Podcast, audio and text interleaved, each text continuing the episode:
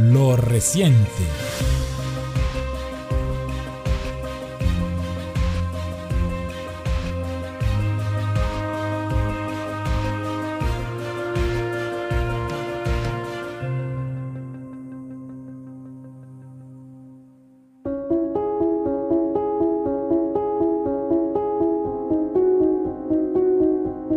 Campamentos de miseria en Chile, expresión del salvajismo neoliberal.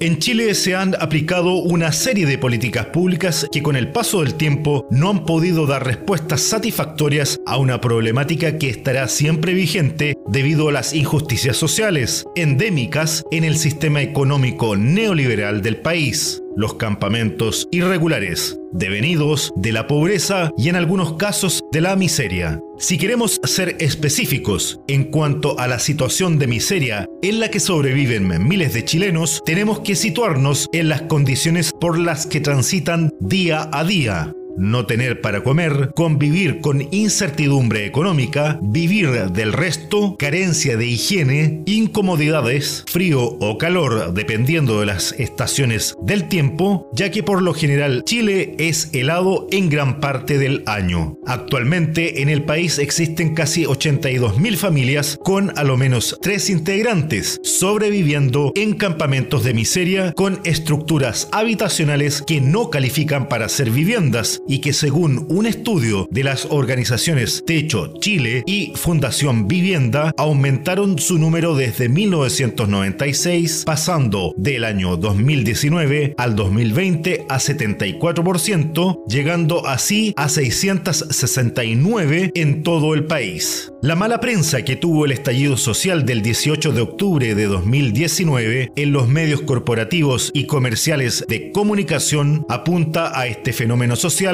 como la causa de los males, especialmente para las empresas privadas y para las pequeñas y medianas empresas, ocultando que fue una de las consecuencias surgidas de las políticas económicas y sociales aplicadas desde la ex dictadura militar de Augusto Pinochet, que fue instalada por Estados Unidos para usar al país como laboratorio para el neoliberalismo. Dicho fenómeno social destapó que las políticas económicas con perfil de capitalismo extremo son las que han llevado a miles de chilenos a agruparse en dichos campamentos irregulares, incrementados desde el año 2011, personas que no poseen el poder adquisitivo suficiente para comprar una vivienda. El mercado inmobiliario, apoyado en un marco jurídico que favorece el corporativismo, puede aprovechar los precios de los loteos, muchas veces originados en el conocimiento de los planos reguladores de los municipios, a través de información privilegiada para comprar terrenos a precios favorables donde construyen sus proyectos, dejando los loteos marginales para la construcción de viviendas sociales que muchas veces por sus características quedan fuera de las soluciones dignas. Esta profunda crisis habitacional que se prolonga en Chile y que se agudiza cada cierto tiempo se desprende en parte de las cifras del Catastro Nacional de Campamentos de los años 2020 a 2021 que contempla 178 comunas chilenas con números negativos, los que dan cuenta de esta triste realidad producida por el sistema económico chileno, antes llamado milagro económico por sus defensores, que en algo tenían razón, ya que es todo un milagro sobrevivir en tal condiciones.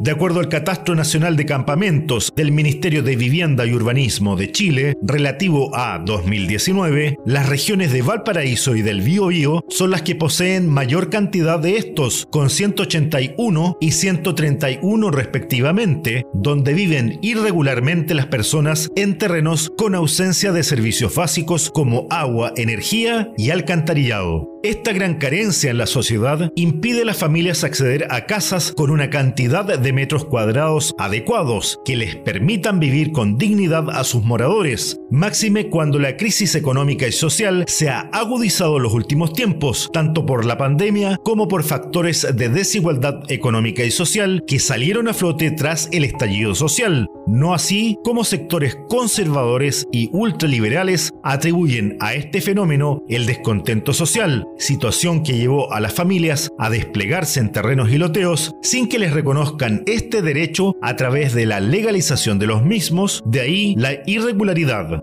Terrenos tomados como los de Laguna Verde en la norteña ciudad de Iquique, donde se produjo un gran incendio el 10 de enero de 2021, demuestra la realidad que se vive en estas zonas, hechos que solo salen a la luz en los medios comerciales por el sensacionalismo y amarillismo que provoca, cuyos moradores debieron ser derivados hasta albergues improvisados, sin que exista una política de vivienda hacia ellos, quienes deberán hacer uso de los lineamientos reaccionarios y reactivos frente a este tipo de desgracias, cuyo morbo es explotado en favor del rating empresarial, desatando una falsa caridad que les dejará en la misma situación antes de la tragedia. De igual forma, las regiones de la Araucanía, Arica y Parinacota, Valparaíso y la Metropolitana, según el mismo informe, son las que muestran un mayor aumento en la formación de estos campamentos cuyos habitantes buscan tener un acceso a la vivienda digna, la que conforme aumenta el número, aumenta también el tiempo de la respuesta para las soluciones. Entre 1996 a 2009 se ejecutaron iniciativas que no se mantuvieron en el tiempo, es decir, el programa Chile Barrio, como si el fenómeno de los campamentos irregulares solo se manifestaran en una época específica, hecho que debería estar incorporado a una política de Estado con una actitud permanente por medio de una línea, por defecto, para entregar soluciones dignas y permanentes, dado que el sistema económico siempre estará generando desigualdad, pobreza, y miseria, tal como se puede constatar en la calidad de vida de quienes habitan en estos campamentos, los que estarán siempre regenerándose.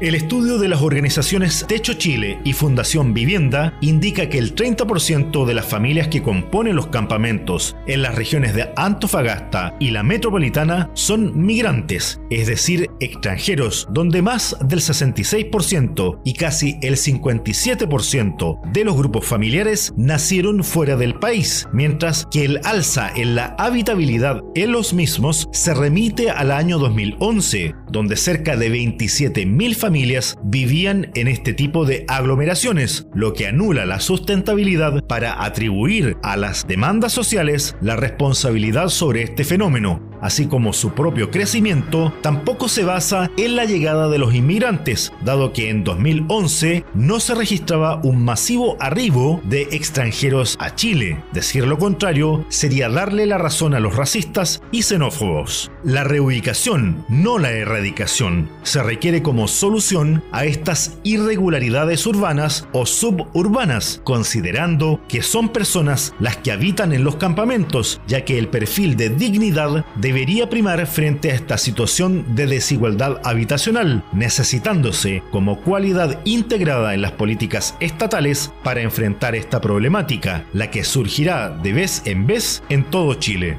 La pandemia de COVID-19 es otro factor que atrasa las soluciones necesarias para casi 82.000 familias que carecen de vivienda y que pertenecen a los grupos que habitan los campamentos en todo Chile, así como los que durante este 2022 se suman a los mismos, lo que si no forma parte de una política de Estado consagrado en la nueva constitución, poco se podrá hacer para evitar que se repitan estos casos, y tal como ocurre con las vacunas, el país estará expuesto a enfermarse de campamentos si no se vacuna a través de la consagración proactiva en lo habitacional con perfil digno. Manuel Arismendi, segundo paso.